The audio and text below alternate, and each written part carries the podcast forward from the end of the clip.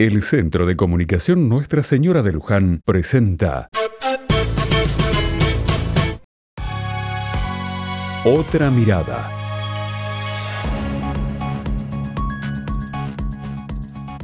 Hace unos pocos días me senté frente al televisor para despejarme un poco mientras me preparaba unos mates.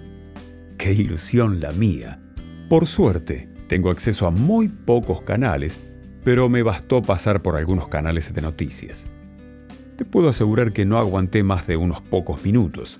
Los gritos de los conductores, las opiniones casi infantiles de algunos, presentar de manera extensa una noticia que es en sí misma intrascendente, hicieron que me decida apagar la tele y seguir con los mates mirando el fondo de mi casita. Parece que hemos desviado el sentido de lo que es una noticia o una información y me parece que mucho de lo que se transmite tiene el objetivo de llenar espacio y tiempo. Además creo que hay que tener un criterio para poder distinguir entre lo que es noticia y aquello que es una opinión de un periodista o un conductor de programa.